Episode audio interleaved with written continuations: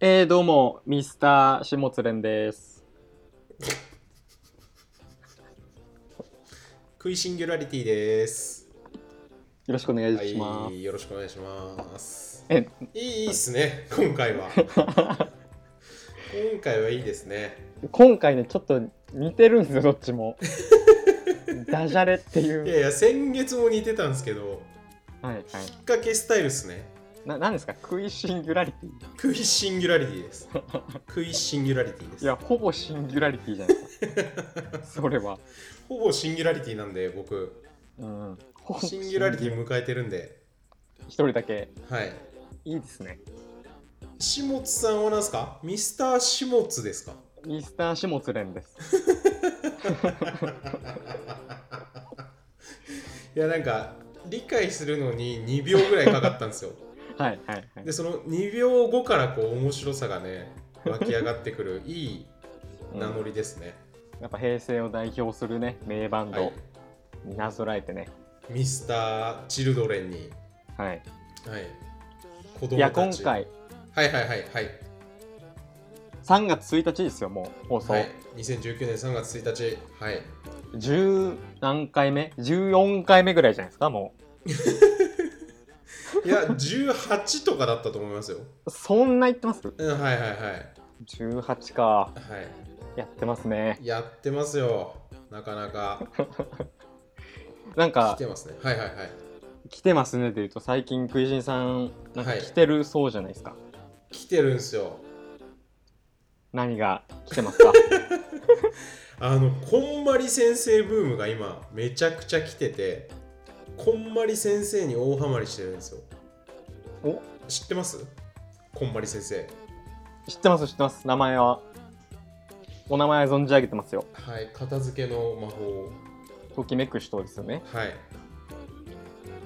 あのー、読みましたよ、読んでないです。読んでない読んではない。なんかどういう感じの内容だよってざっくり聞いたことあるまあなんかその、ときめくかときめかないかで、物を捨てる捨てないの人。はいはいはいはいはいそうなんですよざっくり言うとそう。ざっくり言うとそうっす何がすごいかってねあれなんつうのかなまあまあだからそういうちょっとスピリチュアル的な要素を含んでてはい。あのーまあだから宗教なんですよおう片付けというはいはい。片付け教なんですようん。で僕あの結構まあ自分で言うのもなんなんですけど部屋に物をあんまり置いてないタイプではい。ある程度片付いてるんですよはい。なんだけどえっ、とこんまり先生の本をまあ僕も初めて読んだんですよ今回うん。あの改訂版が出て、あ、昔出てたんですね。えー、ともともとはいや何年か分かんないけどもう本当に5年10年前にめちゃくちはゃいは流行って、いやそれこそ世界中で1000万部とか売れてる本なんですよ、うーん。人生がときめく片付けの魔法かはいはい、はい。ああ、はい。はい。はい、で2019年に入って今再ブレイクしてるんだけど、えっと、うなんかネットフリックスで番組があるらしくてそれちょっとまだ見てないんですけど、あのー日本版も改訂版が出たんですよはい。でそれ読みましておもうすごいですねもうバキバキに影響を受けてときめかないものをガンガン捨ててってます捨てました食いしんさんですら捨てるぐらいで。すらはい45リットルのゴミ袋を4袋とか生活に支障出ませ ん。そんな捨てると。いや本当にねまあ主にそのクローゼットっていうか押し入れの中にあるこれは置いといた方がいいかなみたいなもんをこうババーっと捨てたんですけどはいはい。めっちゃ最高っすねそんなにすごいんだ、こんめっまちりゃ先最生。高になったこんまり先生すごいっすよこれ僕も必要ないですけどね、こんまり先生の本。いや多分ね全然違うんですよマジですか例えば例えば、えーとはい靴下の片付け方とかうん。あの品目ごとに書いてあるんですよ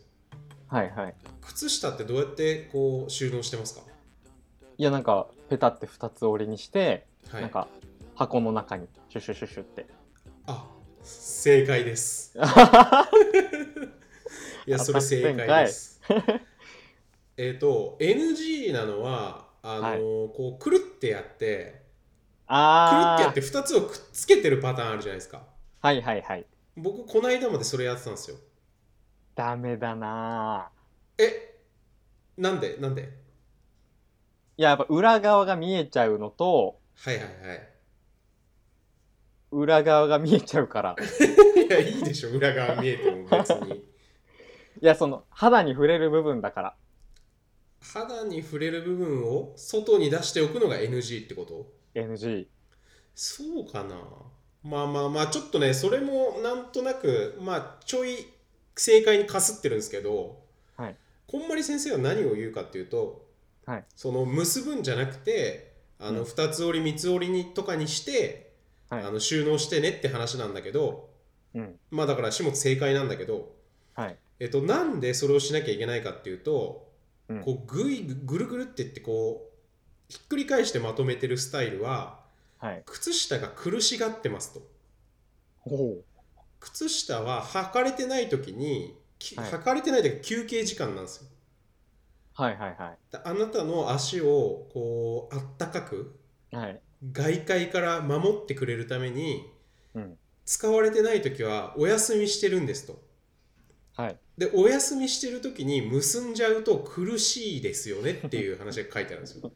はい。はい。だか、らちゃんとお休みさせてあげてねっていうことなんです。はい。どうですか一言言っていいですかはい。眉唾ですね。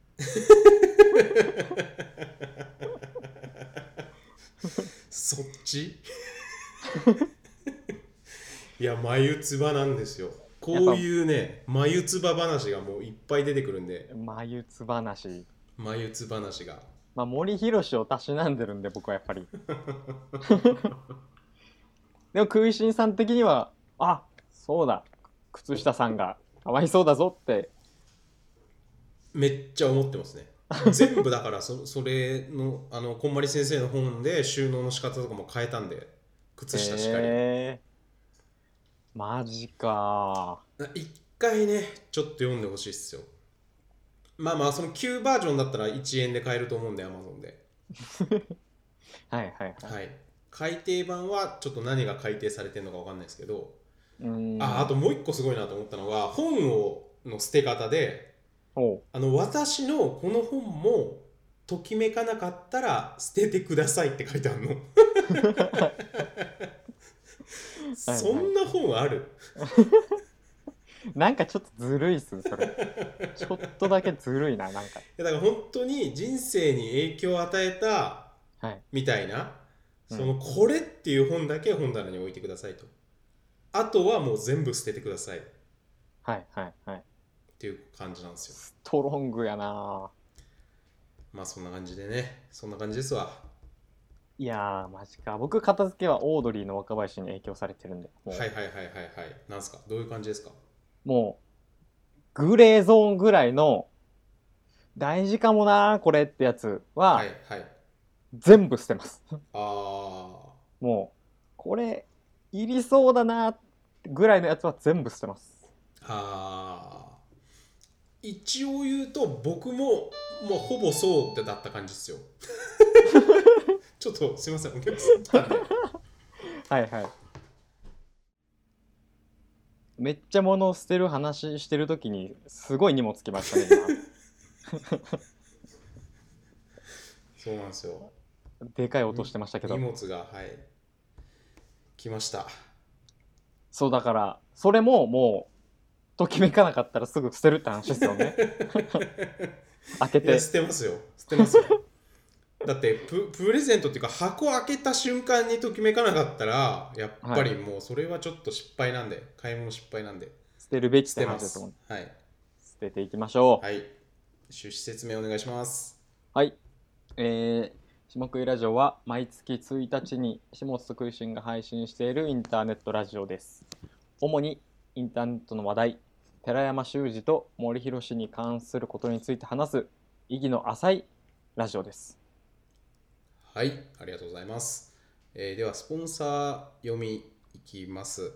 えーはい下食いラジオは野瀬さん、ダーマスさん、アトースさん、みほぞのさん、宮崎大輔さん、ヨッシーさん、ネンドロイド村雲さん、トムおじさんさん、中堅さん、みさきちさん、松山みきひろさん、ゆうやかいさん、エッドマークさん、西19ブレイキングニュースさん、ケミくんさん、鳥居博文さん、よぴこさん、安藤岩尾さん、かぼちゃさん、反松さん、たむけんさん、井本義孝さん、ほがらかさん、全23名の提供でお送りいたします。ありがとうございます。はい。ということでね、えっ、と、スポンサーなんですけど、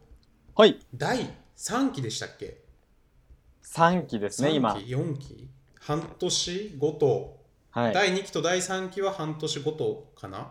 そうででやっすてね。たんですけど、えー、と本来であればこう4月、まあ、今回3月1日の放送なんで次のはい放はい送から、えー新しいスポンサーさんを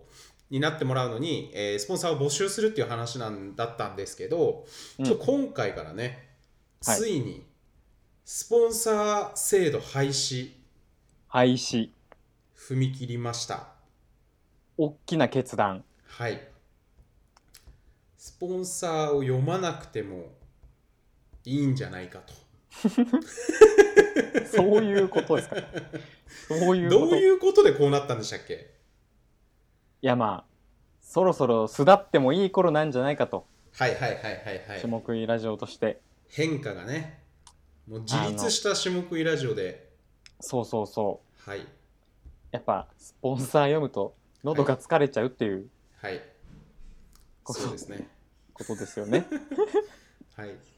個人スポンサー廃止ということでね、はいはい、えーいやでも本企当業にスポンサー月はい30万円からであれば、はい入り込む余地はあるかもしれません。ありますねめちゃくちゃやらし いな。はい、という感じになっております。まあ、もしその、いや、個人スポンサー廃止しないでくださいっていう人がいたらね、ちょっはいとお便りいただければと思います。やだよ、やだよっていう声が多かったらね、はいはい証明活動が何人募ったら復活しますか200人です。 200はい。微妙な数 ガチで走り抜けばい けそう。は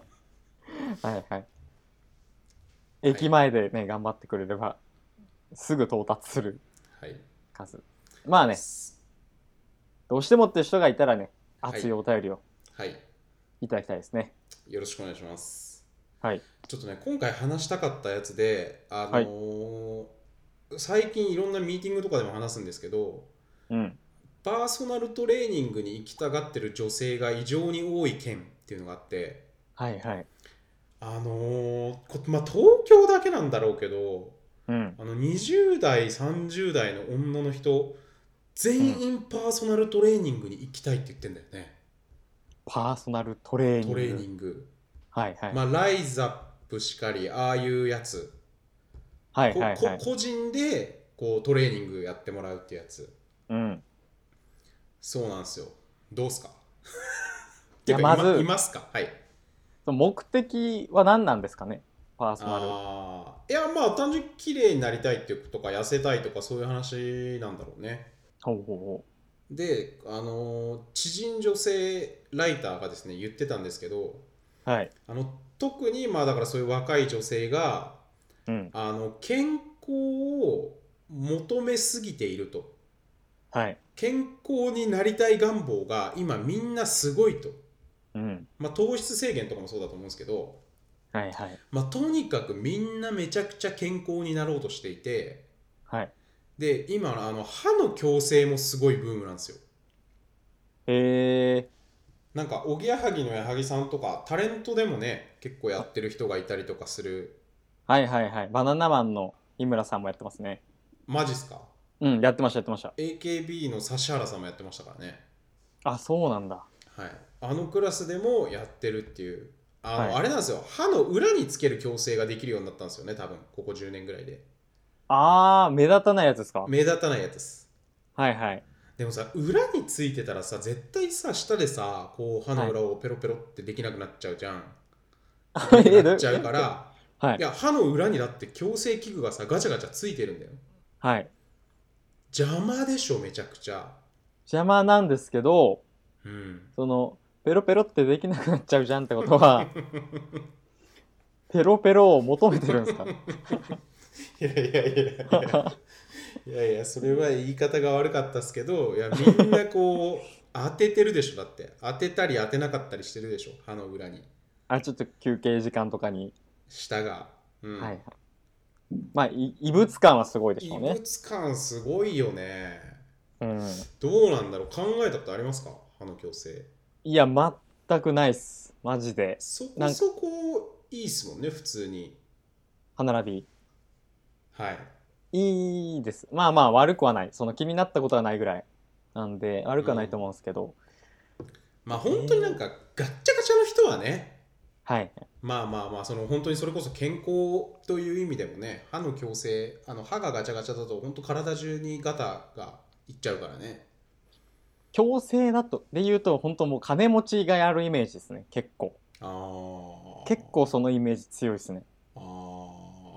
なるほどね金持ちの子供がなんかやってるみたいな、はいはいはい、はい、あーまあまあでそれでまあだからその健康に対する圧力がすごい強いと、うんでパーソナルトレーニングもそうだしその、はい太ってることとかもそうだし、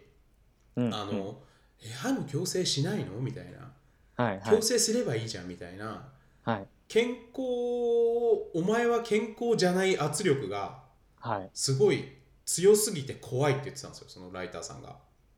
えー、そんな圧力あるんだ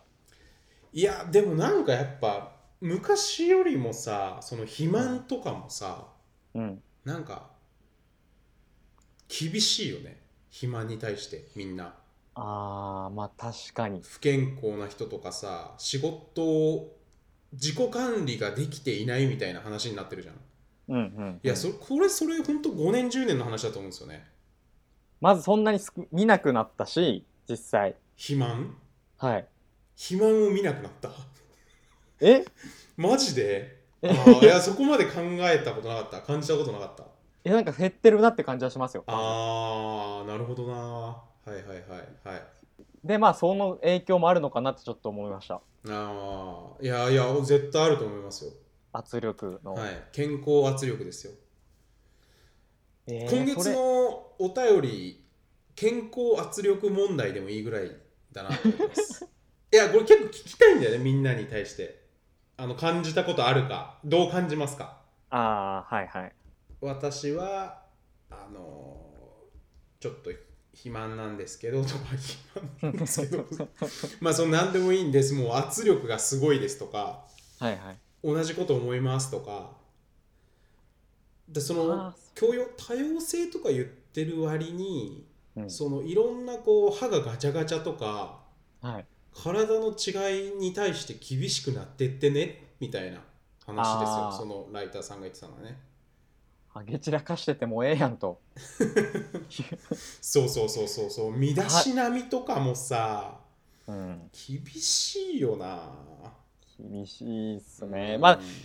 でもそのパーソナルトレーニングの話最初の話だとはいはいはいやっぱ東京はめっちゃ加熱してるんじゃないですかうん地方ないっすよママジジででもんうんパーソナルトレーニングあ、ジムがないってことね。パーソナルトレーニングのジムが。ナイスナイスうん。まあまあ、でもそのフィットネスクラブとかで普通にパーソナルトレーナーをつけられるプランとかがあると思うけどね。ああるには。はい。そあそういうのも流行ってるのかなじゃあ可能性はあります。えクイジンさんパーソナルトレーニング行きたいですかいや、ちょっと行きたいですね。ええいやちょっと意外っす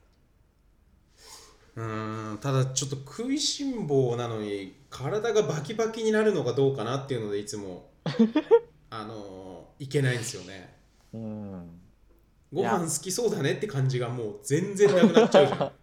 はいはい体バキバキになっちゃうと。夜糖質絞ってたら嫌ですよやっぱうん。なんかめちゃくちゃ飯食っててほしいっすもんうんまあまあそもそも小食なんでねそこライズアップとか行ってたらはうんやっぱちょっとフォロワー減りますよやっ ぱりそりゃいそうやっすよいやそうっすよねうん、ライズアップ行ってるやつフォローしたくないっすもんだって隠れてライズアップいきます隠れライザッ プ。それは僕が告発するんで大丈夫です。いやいやいやもう言わないんで誰にも えただバー、キバキになってる、あります健康世間の健康圧力に対して抗ってること抗ってやってることいやー本当にまあだから食事ぐらいかな食事ね、まあ本当になんか好きな時に好きなものを食べるはいはいうんまあでもまあ小食なんで基本本当に僕飲み行かない日はあんまり食べないですからねうんアルコールと炭水化物を合わせてめちゃくちゃ食べてるだけなんで僕は最高の組み合わせじゃないです かうんうん次行きますかまあ女性絡み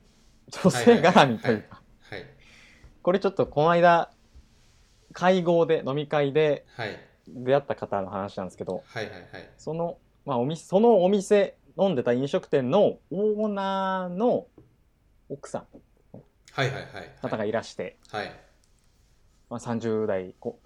半ばぐらいの方はいはいはいではいはい話してたんですけど、はいで友達も一緒にいてはいその人のでそいその友達の人がやたらその、まあ、オーナーの人のことについてはいあオーナーの奥さんですねのことについて、なんかこの人の旦那がランボルギーニに乗ってるんですよみたいな感じで言うんですよえええここの人の旦那がはいその奥さんに対してそうですそうです、はいはいはい要はおオーナーですね要は、はいはいはいはい、まあ、金持ちなんではい、ねランボルギーニ乗ってみたいなここの人の旦那がって誰誰に言ってるんですかそれはそ誰のが言ってるんですかべ別の人友達の方ね友達が 言ってました友達がはいはいはいはいはいそのオーナーの奥さんに対しはいてはいはいなるほどなるほどはい「ランボルギーニ乗ってね」みたいなはいはいはいこうやはいややや茶化すはいはいはいちょっとちょけてる感じで言っててはいはいででその奥さんも「いやもうその話はもういいのよ」みたいなはいはいはい「いそのまあやめて」みたいな「まあ恥ずかしいから言わないで」みたいなはいはいはいはいそのまあ割と普通のリアクションはいはいはいまあ嫌じゃないですか普通にまあう家が金持ちというか旦那が金持ちうんはいでランボルギーニ乗っててはいそれ飲み会の場でそういう風に言われるのはいでまああ嫌なんだろうなと思ってあんまりあ言われるのがねその奥奥さんご自身がそうそうそうはいだからまあそんなにこうあんまり聞かないし深掘りせずにはいたんですけど、まあはい金持ちなんだろうなぐらいの。はいでやり取りしてる中でまあインスタのもうやってますみたいな話があって、はいはいはいはいこうあアカウントのこととかはいあの聞いたりしててはいでまあその時はあこういうアカウントなんですねって話聞いてはい聞いただけだったんですけどはいでちょ家帰ってちょっと気になったんですよそのまずオーナーの奥さんがどんなインスタアカウントやってるのかはい気になってはいでちょっと調べてみたらはいはいあのなんかアクセサリーのお店をやってる方だったらしく、まあ、そのへーアクセサリすー、げえそうそうが儲かたりくさそうん並んでるんです、はきいはい基本的に。はいでちょっとスクロールしたらはいと途中ね目を疑ったんですけどはいあのめちゃくちゃランボルギーニ映ってるんですよ。はいはいはいはいはあいのさりげなくあのしかも外外見じゃないですあのよくわかる外見の感じじゃなくてはいあのハンドルのはい中央のはいあのロゴエンブレムはいではい わかる撮り方をしててしはいはい はいっかりアピってるやんこの人って思ってあのはいはいはいちょっと笑っちゃったんですけどはいはいあのまあよく言うじゃないですかそのさりげなくなんか高い宝石とかをアピールしてくる女は嫌だみたいななるほどなるほどはいお手本なったと思ってっはいていうあの話でした。どう思ったんすかそれに対してえちょっと本当笑っちゃいました。なんか、あの、嫌だな、この人とかじゃなくて、なんか、実在したと思って。その、幻のポケモンみたいな。はいはいはいはいはいいやしっかりね、ランボルギーニのロゴだけはしっかり鮮明に映ってたんで、そこにピントが合ってたんで、もう ロゴ映さないハンドルのちょい上でがだけが映ってる感じでもねいいのね、そうそうそう。はいやっぱね、ロゴは見せたいものだから、うんロゴはもう見せていきましょう皆さんちょっとね、ガンガン僕の嫌な部分が今ちょっと出ちゃいましたけどね。言わんでええやろっていうエピソードだったんですけど、いやもう僕はもう本当に会った人って誰だか特定できそうだけどその話していいんかいっていうのがもうすごいありますけ どねまあまあまあまあ、聞かないとは思ってるので、はい下食いラジオを。はいっていう信頼のもと話してますよ。なるほどちょっと嫌な僕が嫌なやつ話もう一個あるんですけど連続の嫌なやつはいはいちょっとどうぞ生産どうぞ生産していきたいんですけど、はいなんかあるならどうぞどうぞあのね最近錯覚資産って言葉をご存知ですか、はいはいはいはいはい言いますねまああの要は実力に見合ってなくてもはいあいつはすごいっていうその雰囲気うんそういうふうに要は周りから思われるっていうことがすごい価値があるっていうことなんですけどざっくり言うと、うんうんうんあの本がねで有名になったんですよねフロムダさんのそうそうそうだから錯覚資産本とかでググったらまあ出てくると思うんですけど、はい、はいでねそのまあそれがすごいすごい話題じゃないですか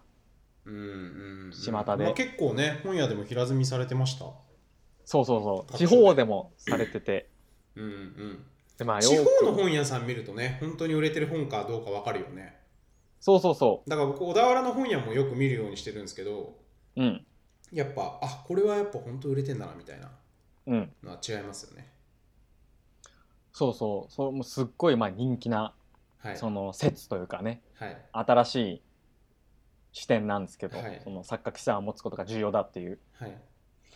でまあお思ってたんですけどふとこう思いましてはいあの40歳ぐらいのはい男の人ではい錯覚資産が大事だよねって言っはいはいはいてる人ちょっとやばいなと思ってい えどうどういうことですかなんでですかやいやいやなんかあっさーと思ってそいつうんまあ断っておくとそのフロムダさんに関してははい提唱者なんではいはいはいその発見したわけじゃないですか、はいその概念を、はいそれではまあまずそれがすごいのはうんもちろんそうなんですけど、うんに乗っかってる油の乗った中年おっさんうんうんうんちょっときついなっていう のをもう20代のうちぐらいで卒業しろとうんそう20代で卒業した方がいいんじゃないかって僕は思うんですよ、うん、うんどう思いますまあ確かになまあでも40超えて錯覚資産に気づく人はうんちょっとやっぱまあちょい遅すぎる感じはするよね、うんなんていうかその錯覚資産っていう言葉じゃなくても錯覚資産の感じっていうのはうんこうなんつうのかな頑張ってる人とかこうチャンスをつかめる人とかはあの分かってるはずなんでうんある程度錯覚資産的な感覚っていうのは、はいはいはい、まあ、例えば会社とかもさあの本当に仕事ができるやつが上に行くんじゃなくてうんなんか上司に気に入られたりとか、うんなんか分かりやすく成功例というかあの、うんまあもう売り上げとかはもちろんそうだと思うんですけど、はいその評価されることをやった人が評価されるみたいなのが悪く言われたりするじゃないですか、はいはいその会社の偉くなる偉くならないとか。うんうんなんとなくねあるそういうルールが分かってくるうんうんうんうんと思うんですよね、うんうん10年ぐらい社会人やってるとうんまあだからねまあ、40超えてっていうのは何なんですかじゃあツイートをしてた人がいたってことですね。いやいやいやいやいや、あの、それは、あの、正直本当わかんないんですけど、はい、実別に特定の人物を指してではないんですけど、はいはいはい。まあ、まあ30は、30代は、まあ、まあまあまあ、いいんじゃないかってギいリう。と。ギリ。はい、 40はきつい。厳しいっすね。で、僕はう、ん。えっていうのも、っていうのも、うんその客観的にじゃなくて、自分が40歳になった時に、うん。錯覚資産を築こうと頑張る姿めっちゃ嫌だなと思って、自分的うんに。うんうんうんうんうんこれわかりませんこの感じ。うーんまあ半分わかるけどなんか、なんつうのかなう売れてる人って言ったらあれだけどはい。なんていうのかなまあみんなずっとやってると思うけどねあずっと第一線にいる人っていうのはそれをあ。はいはい。だからもう無自覚にってことですよね、それは。うんうんうんうんそうそうそうそうそうそう得得してるというかは体い得、はい。得得してるっていうのはあるかもしれないですよねそれはそうですね。その、それなら OK ってことですねオッケーオッケー。全然オッケーです。錯覚資産を作らないとさみたいなの言ってんのはやばいとそれやばいでしょう。 それ、やばくないですかまあまあまあまあね、まあ、僕ダイバーシティワールドで生きてるんでそんないやいやいくつになってもいいと思いますけどねちょっと。いくつで錯覚資産に気づいてもいやー、ちょっとリミッターをた外しましょう。確かにねでもあのーそうなんですよあのーなんかあれっすね全然話変わっちゃうけどうん。なんか年齢の話ってさやっぱ20代の方があるよねあのー年齢の話。うん、やっぱ30になった時こんなやつ嫌だとかおっさんになってんのにこう Facebook でピースしてんの嫌だとか、はいはいなんはかそうい。いう感じって20代とかの方がやっぱ多いよね多いですね。やっぱ30代になるとみんなちょっとずつ自分たちがおおじさんおばさんになっていくんではい。まあそういうことかってなんか分かってきちゃうみたいなのはあると思うけどね、なるほどなるほど。うん、僕がじゃあ敏感すぎる感おじじですかさん解像度がいやなんか最近すげえ立て続けにそういう話聞いたんだよなえなんか30過ぎて高校は嫌だとか40過ぎて高校は嫌だみたいなのをーうん、あの20アンダー25ぐらいの人から聞いたんですよ。うん。なんか今日、昨日今日見たのは、ちらっと、はい。なんか28歳ぐらいまでに、おこれはこの道だって、その仕事ではいはいはい。決められた方が、うん。なんか、その後の人生設計楽だよみたいなのはうんうんうんうんちょっと見たんですけど、うん。まあ、それにはどうですかどう思いますかいや、うん、まあ、そうじゃないですか。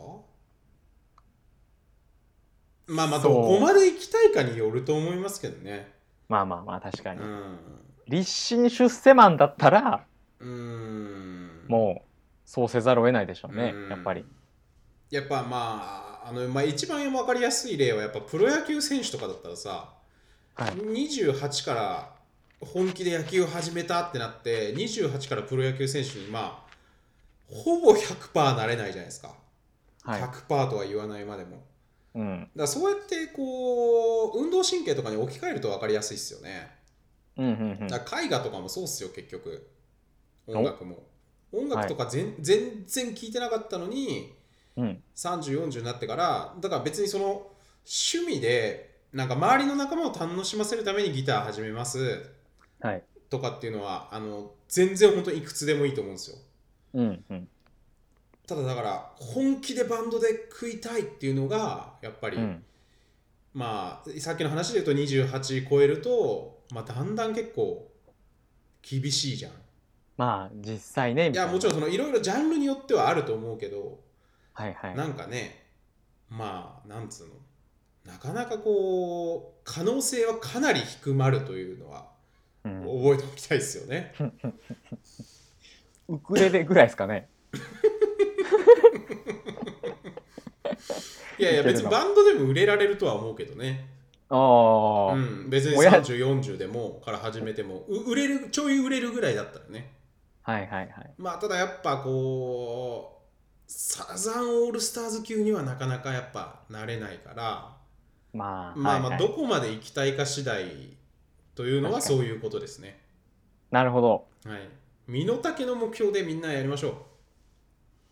お、いいまとめ方じゃないですかだいぶ。なんかありますか他にもあの腹立つというかやばいやばいあじゃあもうエピソー最後じゃあもう一個だけ腹立つエピソードをドはいはいはい投下して、はあの、いもうや今ば回いでは、すね今日は今日はもう火炎放射器始末です ねちょっともう前半に畳みかけていきます。 火炎放射器始末ですですねで来月それ使います。はいあの、ツイッターでまあよくある、はいはい文は化いはいよくやられがちなことなんですけど、はいなんかこう街のあるえデザインの一つだったり、こう、はいはいよく見るアプリとか、はいウェブデザインとかに対して、はいはいその、ここのこれっていけてないよね、ならまだわかるんですよ。指摘として。一般評価として。えでも前下食いラジオでそのここ行けてないよねっていうやつもダサいって言って怒ってなかったですか その段階から、うんその段階から怒ってたと思うけどなマジっすかごめんなさい、ちょっとあの、あの僕の勘違いだったらごめんなんだけど、はいあの、怒ってたことは間違 いない。100%です。さ俺がと話してる中で聞いたことはもう間違いないです。はいはいはい。じゃあ下食いラジオで言ってたかどうかちょっとあの忘れちゃったんですけど、その段階でも怒ってるし、 そうそうそうそう、そう言ってほしいですね。もうその段階でも僕は怒ってますけど、怒ってるし、じゃあ、よさらりに、さらに、で、はいはいその上で、はい、その改良したやつをはいはいはいはいはい。作ってみましたって言って、はいはいはい。こうなんか自分でリデザインして、なんかはいはいはい画面のグラフフィックとかを。はいでこう並べて投稿したりとかしてるのをちょくちょく見るんですよ。え、アプリの UI とか例えばなんか Amazon のログイはいはいン画面をはい。なんか今風にしてみましたとかああ、このよくしましたに限らずね。なまあよなくんとかバージョンとかもありってことね。ハワイあいなんやかどっちかというとニュアンスはよくしたバージョンにしましたああー、はいはいはい。はい。ですね。俺がよくしたったでのはい。やつなんですけどはい。へそれむっちゃくちゃ腹立つんですよね。え、なんでどの国で育ったらそれできるのって思っちゃうんですよね。いや、まあ、なんでの答えにはなってないですよね、 ちょっと怒りが別の方な向んにでだろうな、それ。その人が、誰かが一生懸命作って、これがベストだと思って出してるものに対して、イチャモンをつけるなってこと。まあまあまあそうそうななんかです子供よねの名前を勝手に違う名前で呼ぶみたいな話じゃないですか。いやその今世に出されてるやつの大体のやつってはい。そうもういろんな議論に議論を重ねてその落としどころが今の形になってるわけじゃないですか、はいはいはい。例えば Amazon のログインの UI なんてもう Amazon のもう超一流のデザイナーが考え Amazon てのログインの UI はやってた人がいるんですね、じゃ あ。具体的あにの。いますそれも特定されますけど。それはいいでなるほすどね。なるほどね。みたい注な。目ラジオのやつが怒ってたでいいです。はいはいはいはいはい。そうでそれは Amazon の人たちがもう絶対何らかのテストとかをしてユはいーザーテストとか、もういまあろんな、まあ、Amazon とかだったらね、さすがにちょっと、そうそうそういや、巨人に手を出しすぎ感はすごいあるけどね。そうでそれにこうちょっかい出してなんか俺がちょっとかじった最新の UI でやってみましたが出ちゃうわけですよ。はいはいはいはいはい。いやいやいやお前が考えてる程度のことなん てひとしきりひとしきり議論した上でやってるからっていう。ことなんですよいやいや,、まあうんいやそうなんだけどまあまあアマゾンはみんなが使いやすいようになえそうそうそう UI になってるけどうんあの僕は、まあ、最新だとこうなんですよっていうだけでもダメなの。ダメねダメなんだそのこっちの方がいいいいじゃんみたいなこと言ってたらそれはちょっとわかるわかるんですよはいはいはい Amazon の UI に対して俺が作ったこっちの方が良くないですかって言ってたら、はいまあそれはちょっとその言い方どうなんだろうって思うけどはいこういうのもありますよだけでもダメなんだほぼ一緒じゃないですかこういうのもありますよもあーそうかなうニュアンス根底の考え方あ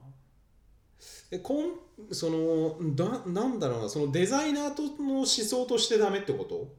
うん思想としてちょっと想像力かけすぎてねって思うんですよねあお前がオリジナルで作るならもう全く問題ないんですけあど、はいはいそはいはいのアマゾンに乗っかってんじゃねえよっていうはいはいはいいやいやいやもういやもうその人になっちゃうからなそれはまあまあまあまあまあまらあそれアマゾンしかりねそのなんかセブンイレブンのなんかコーヒーのメーカーのやつとかあああの佐藤柏さんのねそうそうそうあのライトとレフトなのかレギュラーとラージがなんか分かりづれえみたいな、はい意見出すまでは全然いいとは思うんですけど、はいなんかはい自分で作ってやっちゃうのどうなんはいはいはいお前の RT 稼ぎに巨人の肩を借りるんじゃねえよの怒 り。あーあーでもまあそれが一番分かりやすいんじゃないですかうんうんうんなんか結局そのお前の力だけでそれができないのに巨人の肩を借りてやってんだけじゃねえかよっていうところだ、はいはい。そう、そそれが言いたいです。なるほどなるほどはいはいはいはいそはういそうそうそう。もうこれに対する反論意見は一切受け付けません。はいはいはいわかりましたじゃはあ、い早速ですけどもう普通歌いきましょ行きましょう。ちょっと和やかムードでちょっと。うはいあのー前回があれですねね、その僕らがクイジンさんが映画にめっちゃハマってた話をして、はいはいはいはいはいでそこからまあそうそう映画ブームの話があってでそれから派生して、まあ、ネットフリックスとかアマゾンプライムとかのおすすめの映画なりドラマはいを教えてくださいっていうのがお便りのテーマとしてあったんですよね前回、はいはいはい前回はいで今回蓋を開けてみるとはいたくさんいただいてはいはいはいはいおすすめコンテンツをはいはいちょたくさんあるんですけどはい一個ずつちょっと紹介していきたいなとはいお願いします思ってますはいじゃあ読み上げていきますはいお願いしますもうこれ一気にバーってじゃあいきますはい いや今なんか 一個前にはい 一個一個読み上げていきますって言ってたんですよそれがちょっと僕気になっててはい。いやこれちょっとなんかネタばらしなんですけど打ち合わせの段 階でネットフリックスのお便り4つ一気に読みますっていうことで決まったんですよはい。なんだけど、あの一個一個 読みますっていうのがまああどっちの意味かなっていうのはちょっとあの思ってたんであの、はいはいはい。はい一気に読み上げてくださるとのことで本当に嬉しいです。大丈夫です。 よかったですか。はい、お願いします。はい、じゃあ、一気に読み上げていきます。はい指摘があった通り、はい、えーラジオネーム、ズーミンさん、はい、おはこんばんちは。毎月の地味なこんばんは楽しみとして、下食いラジオを拝聴させていただいております。先月の放送で、ネットフリックスのおすすめを教えてくださいということでしたので、個人的なおすすめを早速2つ紹介させていただきます。はい、一つ目は「深夜食堂」という1話完結型の短編ドラマなのですがタイトルの通り深夜にしか空いていない路地裏の小さな食堂が舞台の人間ドラマとなっています1話完結型なのでサクッと見られるというところと主演の小林薫さん演じるマスターの人柄が最高そして出てくる飯がうまそうというところとあとは客として出演する俳優陣もいい味を出していたりといい点はいろいろありますがトータルで見ても最高な仕上がりになっているドラマです軽い気持ちで見られるのも加点ポイントですのでとにかくおすすめです2つ目ですがストレンジャーシングスです海外の SF ホラーのドラマなのですがえー70年代だか80年代のインディアナ州を舞台に繰り広げられる激ヤバなドラマです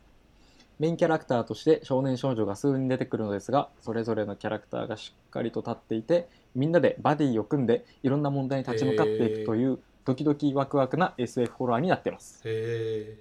いろんな伏線がドラマ内に貼ってあったりして見応え抜群ですよ今現在シーズン2まで出ていて今年確かシーズン3が出るので要チェックですえというわけで僕の個人的なおすすめのドラマを2つ紹介させていただきましたいいネネットフリックスライフをお過ごしくださいーありがとうございますはい、まずズーミンさんからはい一回にちょっと水をね補給して、はいはいえーラジオネーム続きましてラジオネームスーパーヤングさんえー、ネットフリックスの「オルタードカーボン」が最高でしたというおーはいおすすめですねはいえーっとあと2つは、えー続いてはマンタニエミさんはいラジオネームマンタニミさん。えーこんにちは。いつも楽しく拝聴しています。和歌山に住んでいます。マンタニと言います。私は Amazon プライムビデオではバラエティが好きでよく見ているのですが、特に今田東野のカリギュラ、Amazon プライム限定にハマっています。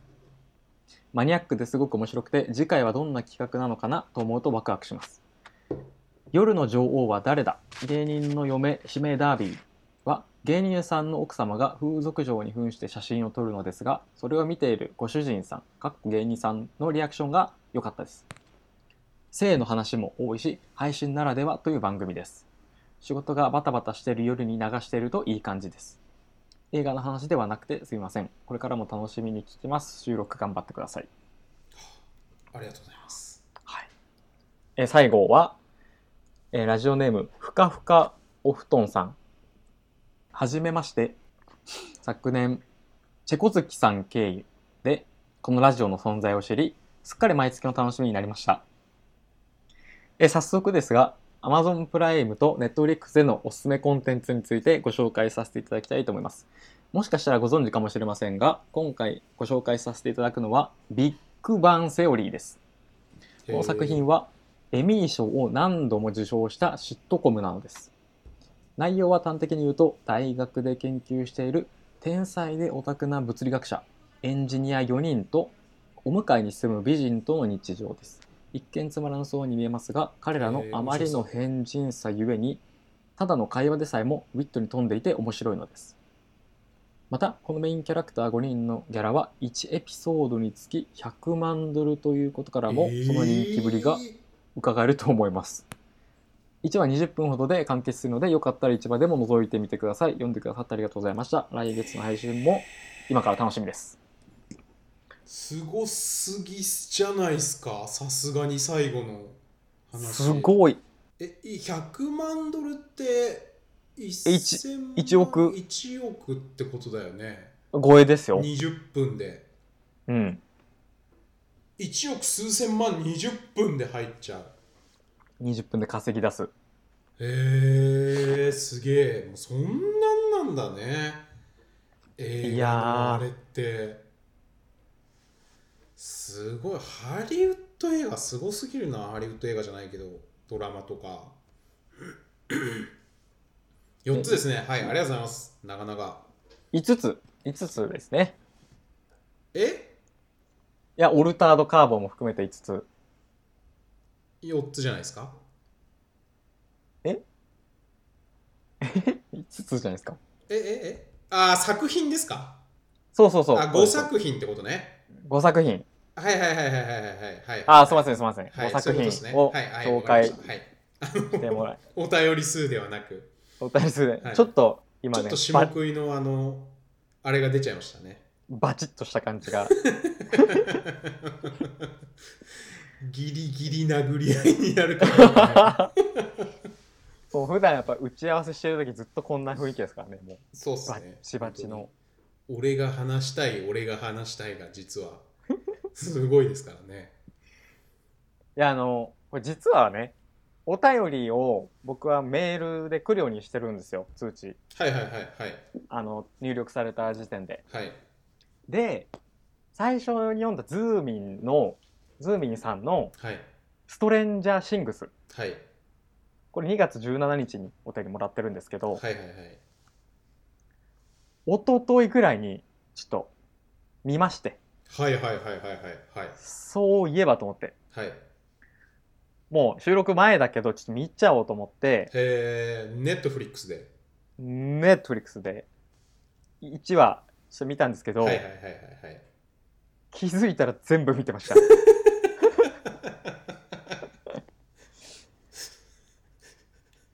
マジで一番最高のネットフリックスの消費方法っ すねネットフリックスライフ最高っすねめっちゃ面白かったですストレンジャーシングス、えーいいなあまあ説明してもらった通りですよもはいはういはいはい醍醐味はいはい少年少女がこう見えない敵に向かって頑張るみたいなえちょっと先月僕はその SF 映画にハマってるよみたいな話ちょっとしたと思うんですけどはい SF って好きなんですかそもそも始末って。 SF 好きですよめっちゃえあそうなの SF が基本一番好きですねへえああれか先月は SF 動向っていう話はあんましてないのか。はいはいはいはいはい僕20本ぐらいもう今年あの SF 映画見てるんでおえっ、と50本じゃダメかまあ670本ぐらい見たら、うんノートにえっ、とおすすめ SF 映画50選を書こうと思ってるんですよぜひはいなんでねストリストレンジャーシングスもね見たいです噂よく聞きますよねストレンジャーシングスはまあドラマですけどねこれははいはいはいはい、はい、まあまあまあでもいやこれは本当に面白かったんでえで一気にシーズン1の1話から8話まで、ー、はいはいはいあはいの50分かける8話こう一気に見て、へーもうヘトヘトになるんですよ もう本当の一気マ半ジ一日気ぐらいでゴドーンって見たってことはいへやんなきゃいけないこと何にもやらずに見てましたえ まあねそういうの必要っすよねで8話終わってうんまあちょっとその続きがを匂わせる終わり方だったりあ、はいはいはいはいちょっとじんわりくる終わりか方だったりして結構疲れたんですけど、はいはあ疲れたと思って飯でも食おうと思ったらシーズン2の1話が始まってああ危ない危ないと思ってあぶねえ それ見出したらもう終わっちゃうからと思って もう67時間56もう時六間になっちゃう地獄っすね翌々日まで影響しちゃうんでそれがはいはいはいあとは何すか、えーカリギュラとビッグバンセオリーとオルタードカーボンあ、オルタードカーボン。えー、ちょっと、あの、順番にね。はいただちょっともう、あの、な、募集しといてこんなこと言うのはもう本当に頭おかしいんですけど、もはいう見なきゃいけない SF 映画がまだまだあるんで、当分ね、SF 映画はいはいでいか、えっ、と、見るしかない状況なんですよね。なるほどなるほどはい。ビッグバンセオリーはでも SF っぽくないですかあまあシットコメシチュエーションコメディだからコメディか普通にそうですね。はい。うん一番やっぱはい。ストレンジャーシングスが一番合ってますね今のそう空ですね心さんの刺さシチュエりーションにました。はい。いや本当に面白いですマジで面白いからこれは、えー、見ます。うん、カリギュラは見てますかカリギュラは僕は見たことが実はありますねへえ、面白いですねあれ。 Amazon プ僕ライム見てないんですよね。まあまあ面白いですよ普通にあのテレビでこうギリできないみたいな企画ドキュメンタルほどではない。えー、いや種類が違うんですよ面白のあ全然あー、なるほど。はい。けカリギュラはそのゾクゾクする感じそのへーうわこれ。テレビで確かにできねえなみたいなはいはいはい、種類のお笑いではい。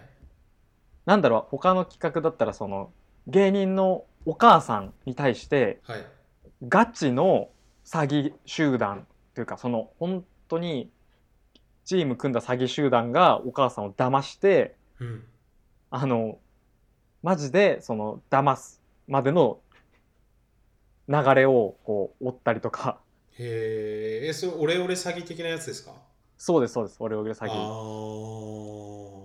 ーで芸人がこうモニタリングしててはいはいはい。 「いやうちの母さんは大丈夫だよ」とか言ってんのがこはういはいはいめちゃくちゃ簡単に騙されるとかえー、結構衝撃なへえ、面白いですね。それちょっと見たいですね。なんでまあゲラゲラ笑うっていう感じよりはちょっとニタニタするみたいななるほど、なるほど。面白さですねへいやなんか僕ねストレンジャーシングスをこう一気に見てえ、はい。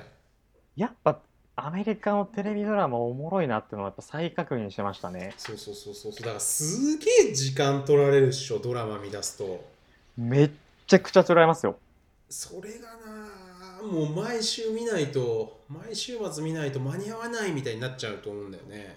うんえっ、ー、と、なんだっけ、あの、ウォーキングデッドあるじゃん。はいはいウォはーキい、ングデッドは僕見てないんですけど、うん、なんか周りの人がちょこちょこハマってて、はいはあいーなるほど面白いのかなと思ってたんですけどうんなんか、えー、とこの間見たらシーズン3とかまでもう行っちゃってんだよねはいはい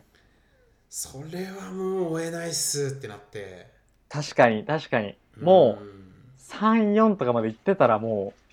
たどり着ける気がしない、うんやめ時とかもね難しいしね途中でやめる場合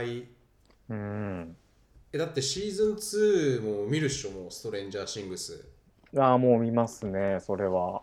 それが今ねまだ追いつける感じですよね2が終わったぐらいだったらうんうんそうそうそう僕で高校の時にはい24を見たんですよシーズン1からもう完結しててシーズン78ぐらいまではい夏休みに全部見たんですけどはいへめっちゃくちゃ面白いです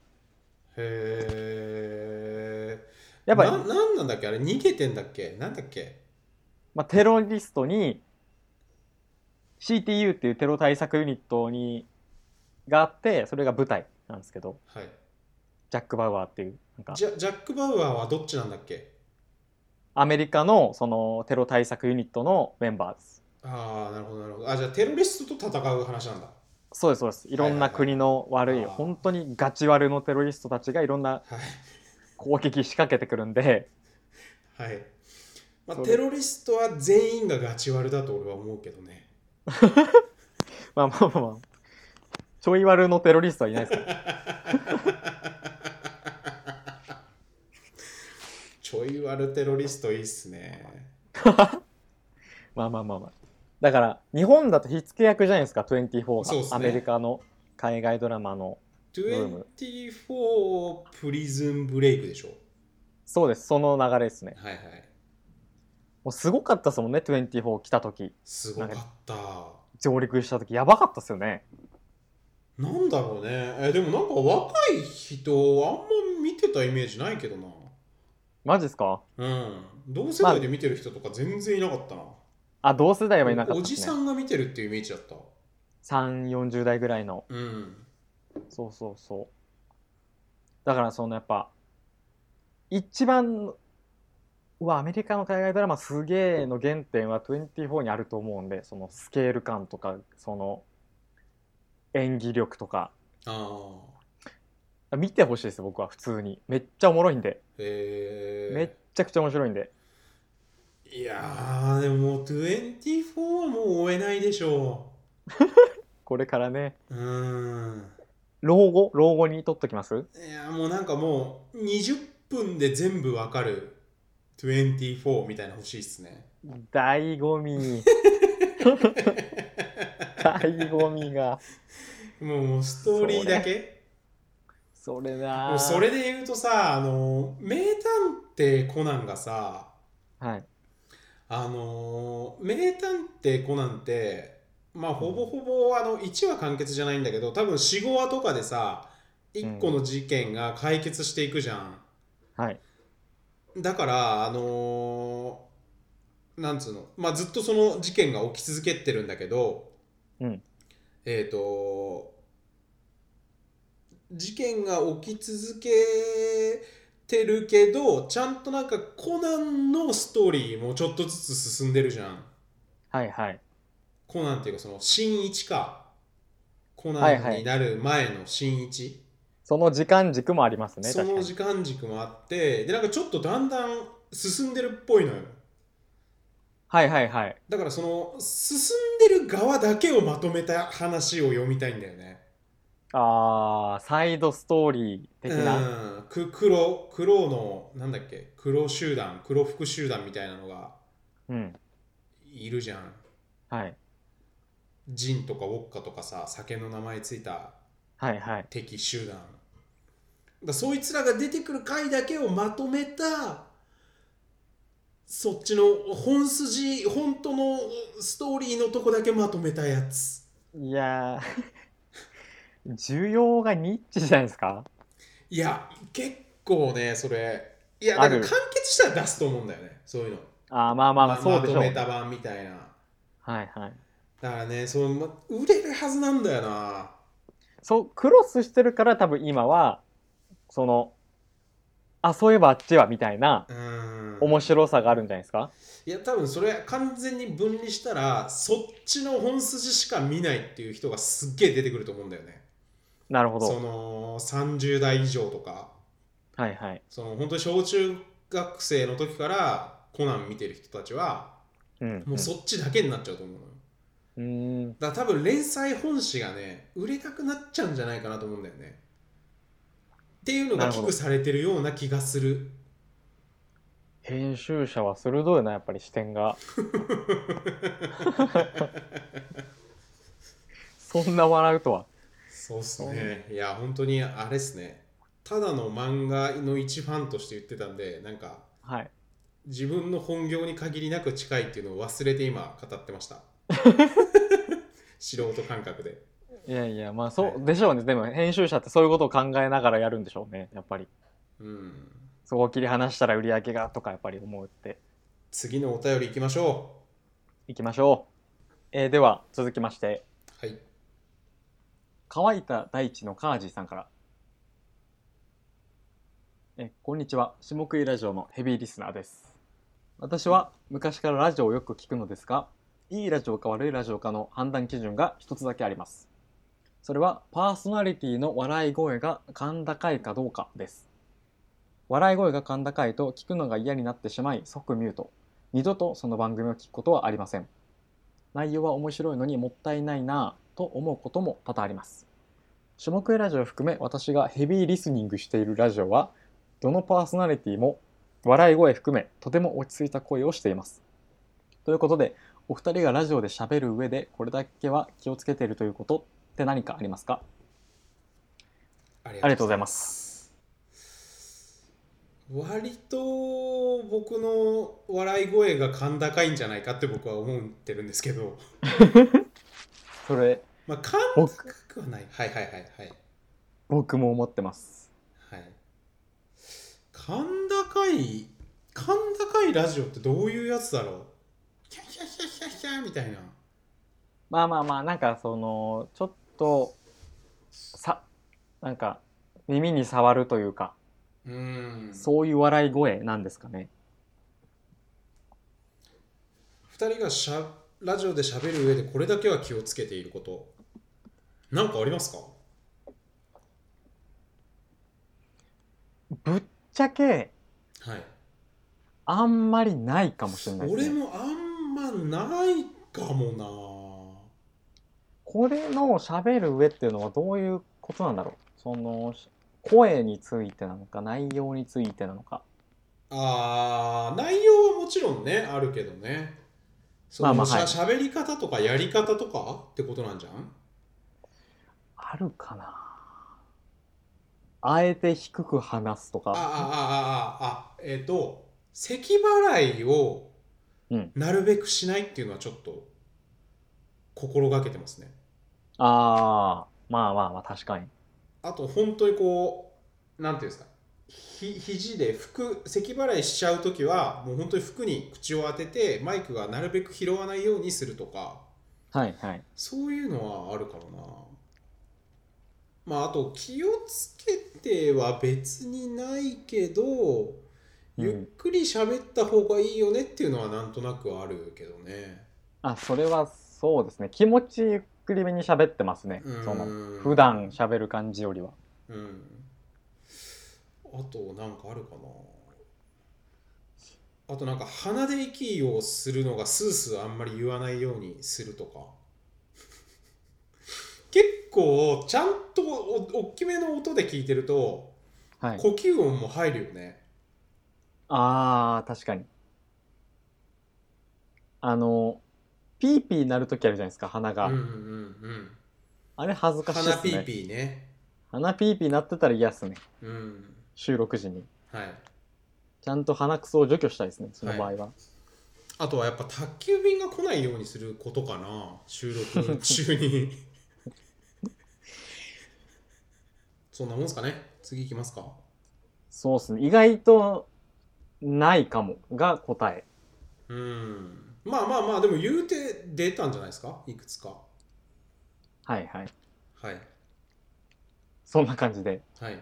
今後もね、ヘビーリスニングしてほしいですね。はい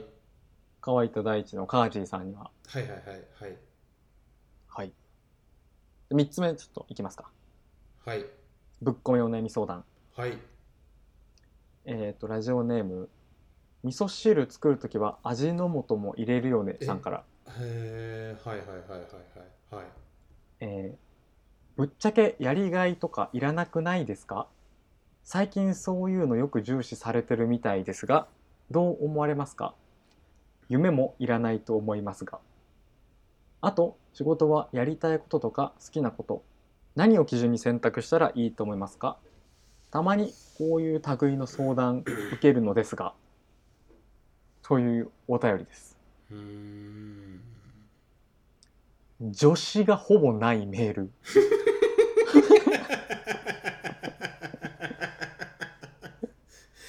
さすがもう文学的な視点でお便りを読んでるないやいやいや。 ひそこ。いやいやいやそ。こは全然気になんなかったなどうですかうんやりがいまあまあそなのるほどやりがいとか夢とかはもう全然いらないと思いますけどねああ、一致してます、ね。割とここは僕そっち派なんですよねおそっ夢ち派ですかを持ちなさいとかあんまり別に思わないしなるほど。やりがいとかもなんつうのかなあの別に自分はやりがいのある仕事をやってると思うんですけどはい。なんか別に求めることではないというか、うんうんうんうん。まあいらない人ももう夢もいらない人ももちろんいると思うんでうん。僕ゆなんか言ってたことあります夢を持とうとかツイッターとかで記事とかあで夢を持つことが大切だとみたいなあるんじゃないかな。え適当に言ってるえいやいやいや。あるかな言ってそうってこと俺言ってないと思うんだよ言ってないですね。ないやわかんないですけど言ってるとしたら自分の話というかはい自はい。分はこういう夢があってまあそれもあんまりなんか言ってなさそうだけどうんまあそいやの言っ自て分ない。の中での話はね自分の話としては全然いいと思うんですけどはい。まあその夢夢の押し売りみたいな結構僕苦手なんですよねわかる。夢を持とうみたいな話、はい。だから夢とかやりがいとか本当いらなくてうん。いやただやれっていうことですねただやればいいじゃんっていう just do! ただやる just do it ですよ確かに。目の前のやること、目の前の何かをうんただやれと。うんゴミ出しとかですかうーんごゴミ出しもそうそうそうそうああでもはいはい本当に部屋のあのお部屋とか言うじゃんはい。あの部屋がゴミだらけとかうん。なんかそれは本当に究極的にはそこに繋がってくるよねああ。ただ捨てればいいわけじゃん、はい、はい。週に2回うん。毎日ゴミ袋の中に出たゴミを入れていって、うんまあ大体週に2回とかだと思うんですけど燃えるゴミの日が、はい。週に2回ただ捨てるだけなわけじゃんうんジャストドゥイットですねそれぐらいは do しようと。ドゥしようっていうか、まあ、できないっていうかできないんだったらなんかちょっとその何らかの問題を抱えてるというか何かが何かなはずなんではいはい。何らかの対処はした方がいいと思いますけどねゴミに関しては確そうですね。それは、抱えてる可能性はありますよね、何かをう。んまあまあ全部がそうとは言わないけど本当にね精神病というか精神的な病がそういうところに出てたりするパターンもあるっていうふうにうん聞いたことがあるんで、何でしたっけ話やりがいとか夢とか下津さんはどうですかいやいや、もう全然いらないでしょジャストドゥイットタイプう。はい。just do it. do すらいらないですね。もうなんすかじゃあ生きてさえいれば。ただ生きてることが愛おしい。た楽しいと愛おしいとうん、急そこにに、まあまあいやでも本当ねそうっすようあんんまりみんなその夢とかやりがいとか別になくても、ううんんただ生きてることを楽しめるようになった方がいいんじゃないですかっていうことだよね。うん、うん、えやりなんだろうねこれ日本だけなのかな海こ外れでも、うん、やりがいとかこ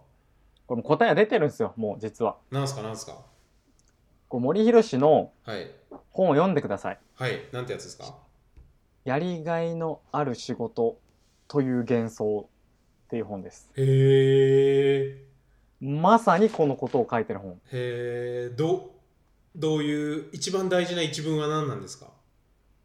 えっ、ともうやりがいとかもう特に別に全然必要なくてはいはいはいはいまずそもそも仕事を大きく捉えすぎ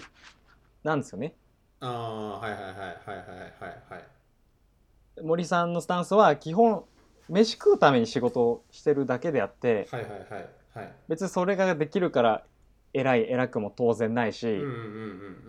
うんうん。その重要度が高かったりその責任がめち高ゃくいちゃ理系だな。大事な仕事をしててるから、はいはいはい、高いい賃金をもらってるだけであって、うんうんもう仕事なんてただそいつが着てる服の色と同じぐらいどうでもいい話だみたいな、うんうんうんうんいや本当だからまあ全てが本当にそうっすよねそのみんなやっぱさそうそ例えば経営者とかが偉いって思っちゃってんだよね思っちゃってるんです経よ営者が偉いとかないからね全け経然営ない者は経し営っていう役割役割分担の中でそういう役割をやってるだけなんでそうそうそうで、うん経営者って報酬高いじゃないですか大体。うんうんあの社員に比べて、うんうんうん、それはなぜかというと、うん問題社員は問題を解決するのが仕事なんですよ、はいはいはい上にはい与えられた問題をはいスキルを持って解決するのが仕事はい経営者は問題を見つけたり発見したり、うん解く問題をを見つけるのが仕事なんですよ、はいはいはいはいはい経営者は持ってくるる、はいはいはいでその方がはるかにむずいんですよはいはい難易度が高くてはいはい与えられた問題を解決するより全然難しいから、うんその分給料高いんですようんっていうだけの話そうそうそうそうそうそうそうそうだからまあさっきの錯覚資産じゃないけどさなんか社長すごいみたいなのも本当に馬鹿らしいことなんですよねそうそうそう誰でも会社の経営なんてできるしそのけ経営者になるだけだったら別に誰でもできる話なんで名刺余裕で作れますもんね普通に20万、うんあのこ法人登記してうん会社作ればうんでその本で僕が一番膝を打った部分がありまして、はいはいはいあのツイッターとかでその仕事がめっちゃ楽しいってよく言う人いるじゃないですか、はいはいはいはい今自分の取り組んでるこれがはいなんて素晴らしいんだ、はいじゃあとにかく楽しいみたいな言う人がはいいてそれそれがなぜかっていうのを森さんはもうめっちゃ理路整然と解説してるんですけど、はいはいはいはいそもそも仕事はしていかないとみんな生きていけないと前提として賃金が得られないからはいはいはいはい要はまあみんながやらなきゃいけないものっていう前提がありますと。うっんうんうんうんてなった場合にどうせやらないといけないんだったらうんうん楽しんだ方がたのいいうんどうせやるなら楽しんだ方がいいって思うのがう、んまあ、人間の差がだと。うんうんで要はそれが実現できてる俺は仕事が楽しい状態を得られてるっていうのはんうんうんうんみんなからそうじゃない人からしたらうん羨ましがられるうん状態うんうんってその人は思ってるわけですよ。うんだから俺はこんなに仕事が楽しいんだっていうことでうん要はそうじゃない人に羨ましいと思われたいんですよはいはいはい錯覚資産を作ろうとしてるんですね講義の錯覚資産ですねそれで言うと、はいはいはいはい大きな意味のだからそうかもしれないですだからまあ別にその人そんな深い意味があって言ってるわけじゃないかもしれないけど根底として絶対に人から羨ましがられたいと思ってるうんのは、まあ、まず間違いないだろうって森さんは言ってて、うんうんうんすげえなこの人と思いましたね、うんうんうんうーんそんな考えたことなかったわと思ってうん別にそう思われたくない人は別に楽しもうが楽しくなかろうが淡々と仕事するだけだし、うんうんまあいるじゃないですか実際めっちゃ仕事できるけど一切そういうこと言わない人とかうんあのー僕まあたの自分のことで言うと仕事楽しい的なことたまにツイートしてるかもしれないですけどはい、あのすっごい思うのは、うんなんか仕事が楽しそうでいいですねとか言われた時にはい、あの楽しいか楽しくないかとかどうでもいいけどなって思っちゃうんですよねそれはすごいあるかもしれないはいはいはいはい確かにどうでもいい恩着せまあがましいのかな、ちょっとなんかその楽しそうですねっていうのが楽しそうなのですごいあな僕はあなたのことを良いと思っていますっていうの空気がちょっと出ちゃってんのかなど良いと思ってますごますってる感じですかそうそうそうそうそうそうそうそうそうそうそうそうそうそう気に入られようとしてますなのかわかんないけどああはいはいえもう空人さんはもうそんなやつは即ミュートですもんねもう基本的に うーんうーん歯切れ 悪うんいやなんか会った時のをイメージしてたんで会あーった人に言われたイメージしてたんで、あなるほどなるほどツイはいはい、ッターとかじゃなくてツイッねターとかじゃなくて、仕まあ、事ただそのかそう楽しいアピールで勘違いしてほしくないというかあの思うのはうんあのリアルで人と遊んでる時とかに楽しいっていうのは本当に楽しいだと思うんではいはいだからそれをいちいち SNS 通しても言ってるのはまああんまり僕のには響かないですけどね、うん楽しいとか仕事楽しいとかうんそうそう別に思えばいいじゃんって話ですからね別にうん言わなくても、思うだけでもう十分なんでっていう、あと仕事とかもう楽しい楽しくないの割合で言うと楽しくないの方が余裕で95%ぐらいありません基本的に瞬間で言うといやもっと高いですねなんなら99.6%はいはいはいぐらいは別に楽しくないんではいはい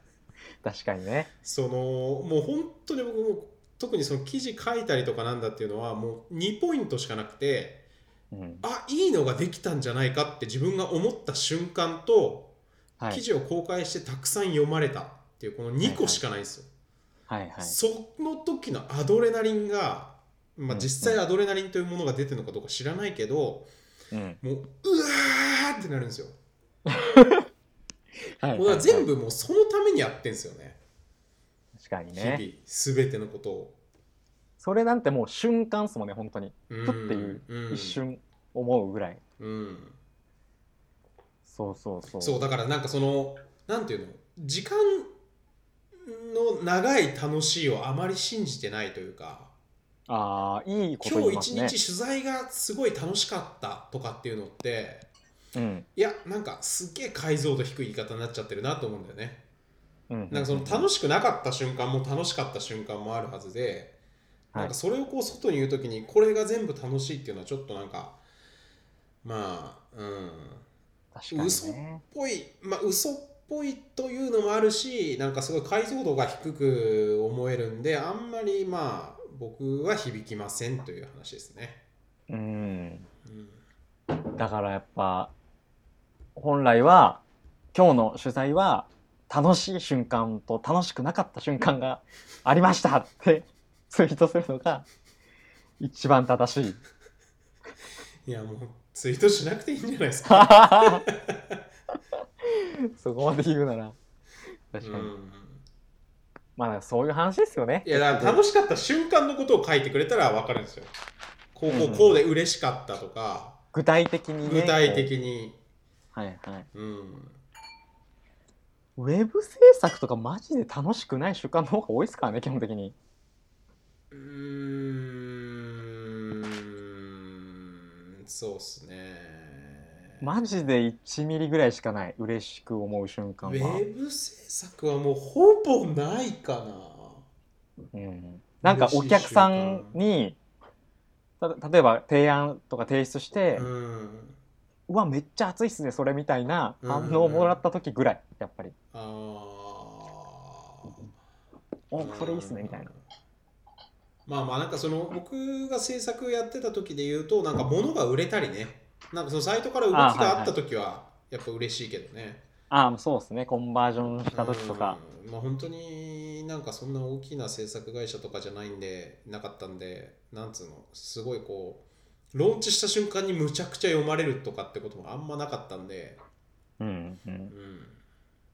あ一個だけ一個だけ僕が好きなポイントはうん。そのブログ機能があるサイトを作った時にうん。ちゃんとそれがこう何年も更新されてるのを見るとめっちゃ嬉しいですよねへえブログ好きだね自分本当にいやブログというかその機能としてうんサイトがこう生きてるいやいやいやそれはブログ愛です ブログがですかいやそうなんだろうけどそのサイトが生きてる嬉しさもあるんだろうけどうん6割はもうブログ愛ですね出ちゃっいてやます始末は本当にブログというものに対する愛がもう半端ないんであんまりなんか気づいてないだけでか全然気づいてないですいや今回その最後のお便りなんかもう一個質問があって、えーとはい仕事はやりたいこととか好きなこと何を基準に選択したらいいと思いますかこれはどうですか、暫定的な正解はなんかうん人から求められる仕事とか、うんうんうんその苦なくできて人から褒められることとか言うじゃないですか、うんうんうんうんうんまあそれはほぼほぼ正解だとは思うんですようんうんうんね、うんうんみんなが難しがってるけど自分にはなんとなく簡単にできるみたいな、うんうんまあ、そあれとは本当そうっすよね求められることとあの好きなことってあんまり意味をなさないんですよね好きと得意は違うんですごい好きでもやっぱ合わなかったら合わないんで、そうそうそうだから好き嫌いはあんま関係ないですかねこれに対してはうんまあまあ好きなら好きな方がいいと思うけどねもちろん好きなこととかやりたいことあるんだったらね別にそれでいいと思うけどまあだから別に好きでもなくてやりたくもないなんか楽っていうかこうススイーッとできるものとかがいいんじゃないですかねああ苦苦がないというかいい表現ですね。スイーッとできるうもーの。んだなんかその辺がね結構みんな誰の話聞いてもねいやなんかその職種とかじゃなくてまず考えなきゃいけないのそこだけどって思うけどねうん。そのなんていうのかなまあライターはどっちもあるんであれなんですけどエンジニアって絶対人とコミュニケーション取るのが好きな人よりも一人で黙々とやりたい人がやった方が絶対向いてるじゃんうん。うん。うん。うん。うんそうとは限らないまあ、そういう部分もありますね。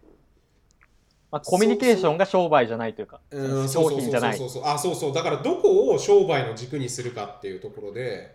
うん。それがコミュニケーションなのかうん。どうかってことですようん。人と会いたいとか人と接したいだったら接客業とかでいいし、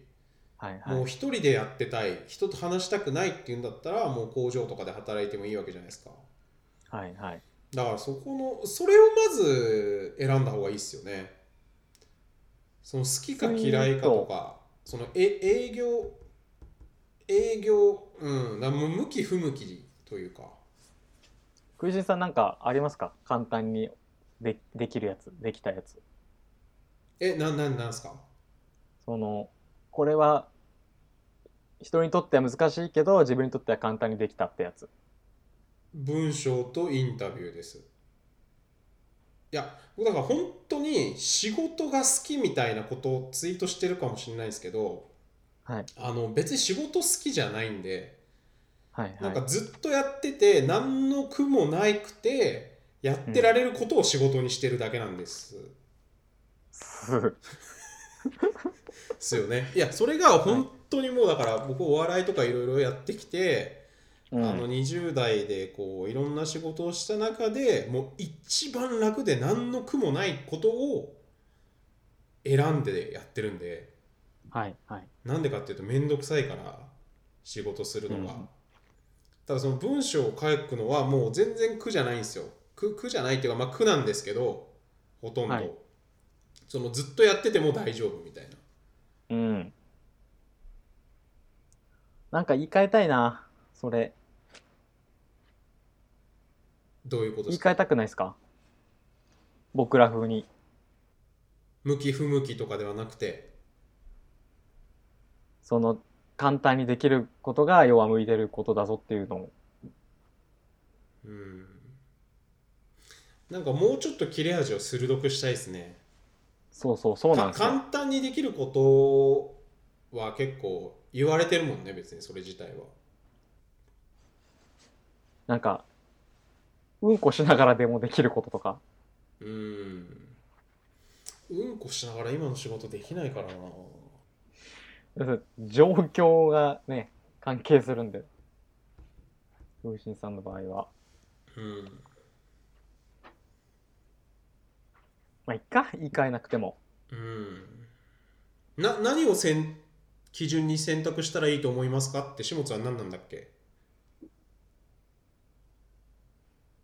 今のはそのなんとなくある世間の暫定会だと思うんですけどはいええどそれ言ったのが何なんだったんだっけ要はその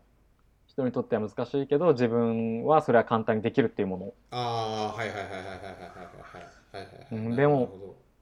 それに乗っかるのはちょっとつまらないんでなんか考えたいんですけどはい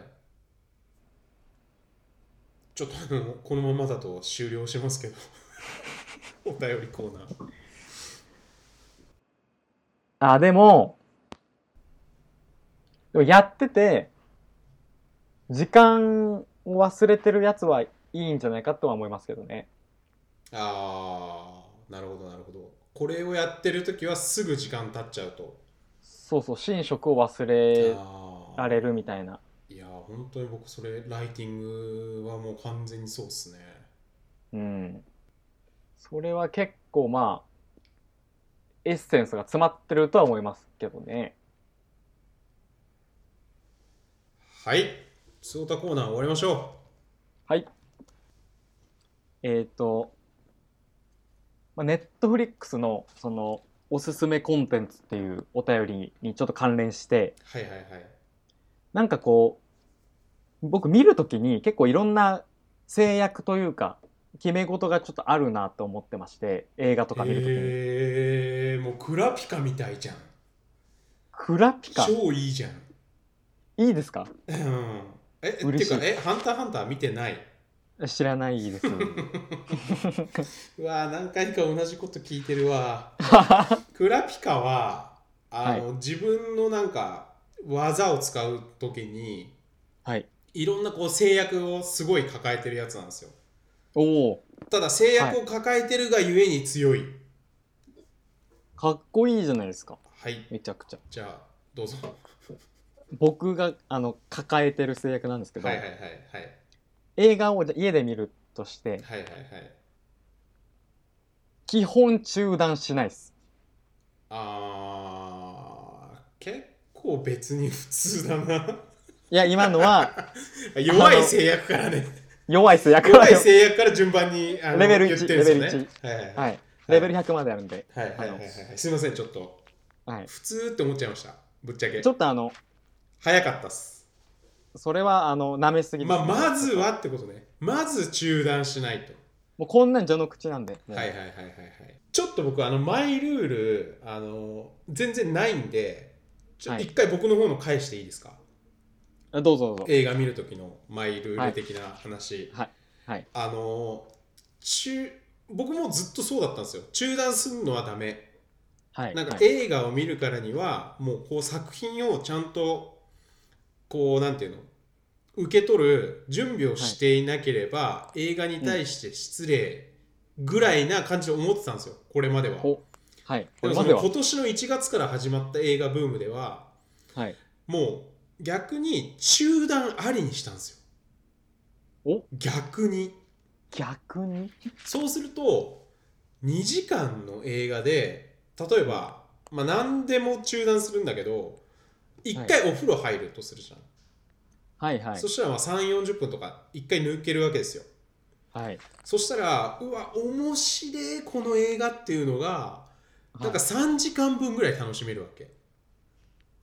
えー2時間で終わっちゃうはずのものがはいはいはい楽しさが3時間分ぐらい継続するのよえはいー、ちょっといにわかにははい信どうぞどうぞじられないです、はい、はい、どうぞどうぞえじゃあいいですかレベル2、はいはいはいはい、レベル2どうぞえっ、ー、とちょっと待ってください。ちょっと待ってください。全部で何個あるんですかえっ、ー、と4つぐらいはいはいはいはいはいはい。じゃあ4つでお願いします。はいはいはい。で2つ目はいはいはい。は、まあ、絶対に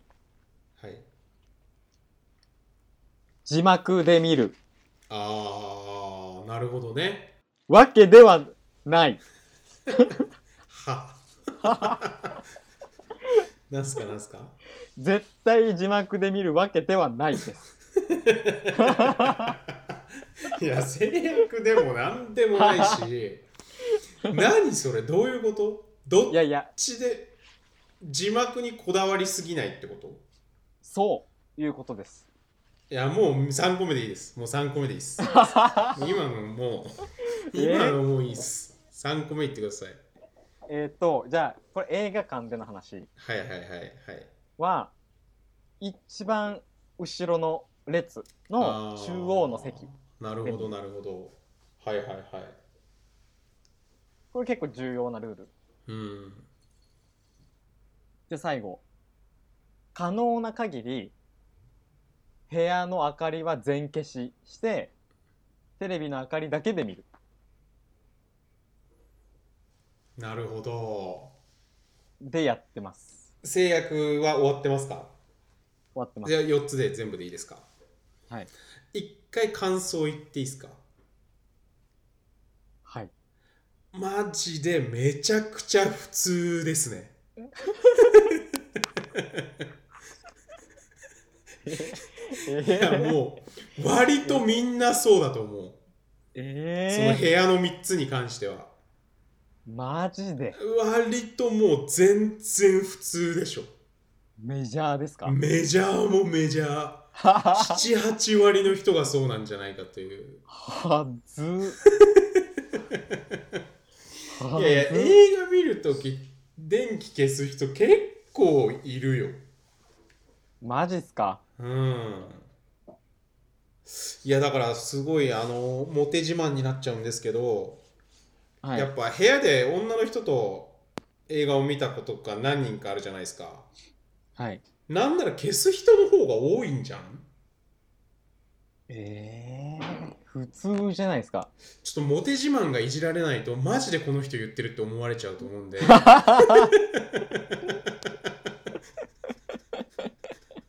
いやいやいやそこはもうモテでも何でもないんですけどはいはいやっていやいやで、うん、電気消す人はすごい多いし中断したくないも多いしなんならだってこう2人とかで見てるとき結構スマホいじりながら見てるのとかも結構割と嫌だかな俺は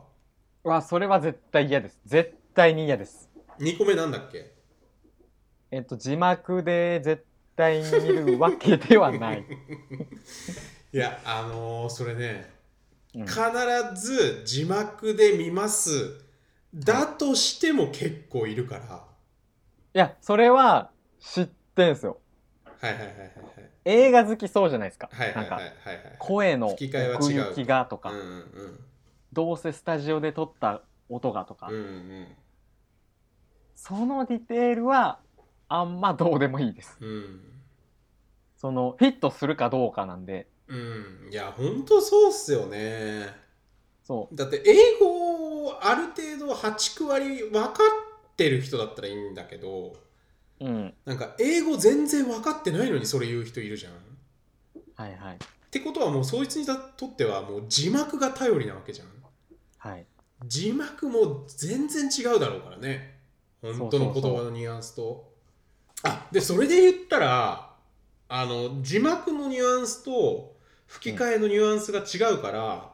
うんはい俺あの「ララランド」とかすごい好きな映画ははい字幕も吹き替えも見る、ああ僕もまさに今5つ目そうですあ5つ目それうん一緒に見るですねあー吹き替えで字幕も出すってことそうですそうですだから字幕は絶対に出しとくああそれはなあえいやそれなんかあの微妙にあこういう風にずれてるんだこういう風にニュアンスが違うんだっていうのがずっと気になっちゃうんだよねやったことあるんですけどニュアンスちげえああニュアンスちげえっていうのがもうずっと続いちゃってはいはいはい一個一個じゃないとそれは処理できないですねなるほどニュアンスの違いを楽しむ派ですね僕はへえ全然関係ないくなっちゃうないいや関係ないです結構結構関係ないんですけどなんかあ吹き替えはこうなんだとか思いますけどね、へーなるほどないかなあとかまあでもそんなもんすかね普通のマイルールだったみたいですけどクラピカでも何でもなかったみたいですけどなんかあの僕が勝手に期待してたこと言っていいですかはい例えばなんかコーラを必ず置いとくとかああ絶対に映画を見るときはコーラを置いとくとかなんかそういうの来たらうおーってなってたわあー、ちょっと期待に添えられなかったな ーその路線じゃなかったなー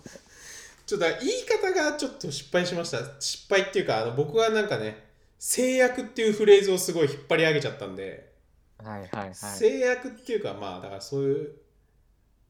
映画見るときどうやって見るっていうテーマだったらねよかったですね、ちなみにあの嫁さんと2人で見るんですかうん見ないです、基本。へえほとんど一緒に見たことないです、映画。へ2作ぐらい。えへえなんでいや、家で あんま一緒に見あだなからいそです。の映画のことを話すとかは関係ないってこと人と話すとかうんていうかその多く世の多くのカップルは2人で見て感想を言い合っていたいというか言い合ったりしてるわけじゃんあ、はい。それはないんですか皆無ですね。へえ映画館に行ったことはありますけど、はい、2人でねはい。DVD を一緒に見るとかないんですよね、本当に。へまあね、そんな感じなんですけど。えはいあの水曜日のダウンタウンの話をねちょっとしたいんですけど2人が大好きな一番今下好きなテ食レいビが一番好きな番組といえばもうお笑い向上委員会ですから ねあと俺さあのサマーズさんのさリゾート地紹介するやつはいはいはいでさなんか別になんか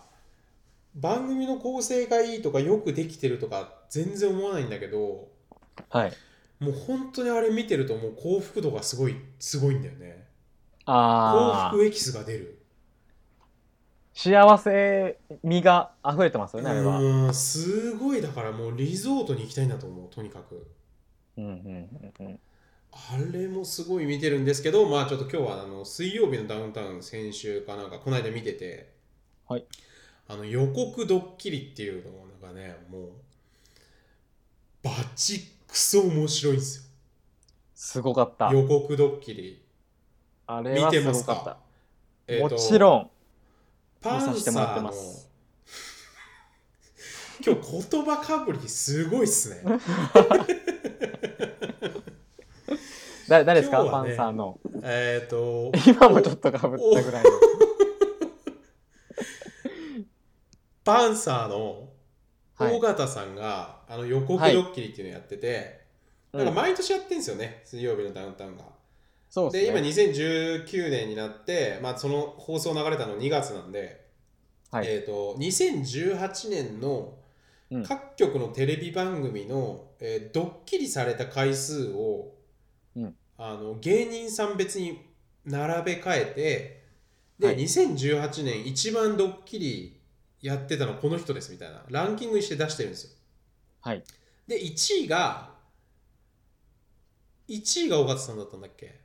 1位が多分小峠。ああそうだそうだそこうかと小峠さんでで小峠さんはもう予告ドッキリやってるから、じゃあ今回パンサーのあの尾形さんですと2位 ,2 位の尾形さんですと、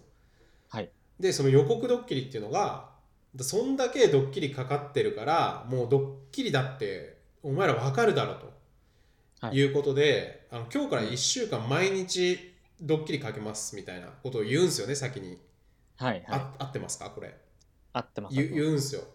でえー、とその上で、まあ、ドッキリ、まあ、かけられたりかけられなかったりして、うんえーで1週間後答え合わせしますとはい。で尾形さんがこれがドッキリこれがドッキリこれがドッキリって言ってドッキリこれでしょって言って答え合わせをするんですけど、うんうんほぼ全部外れてて、そうそうそ1個しか当たってなかったんですよねう。7個をやったうちの7 1個だけ。はい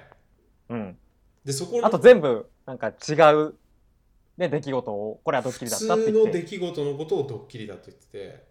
はいはい。めちゃくちゃ面白かったっすね本あ当にの、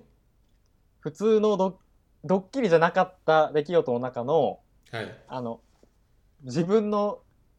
愛車がはいはいはいはいはい10円パンチされてたみたいなのも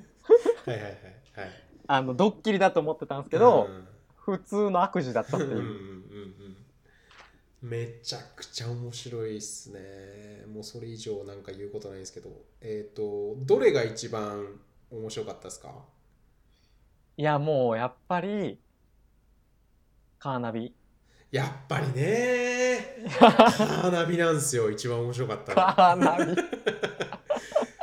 うんいカやーナこビ、れね本当に面白かったんでなんか、うん、何らかの方法でみんなにも見てほしいっすよね それしか言えない法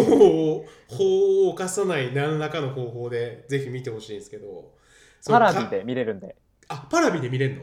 パラビで見れパますラビって無料で見れるやつですよね無料かはちょっとわかんないですけどうわーパラビで見てほしいわ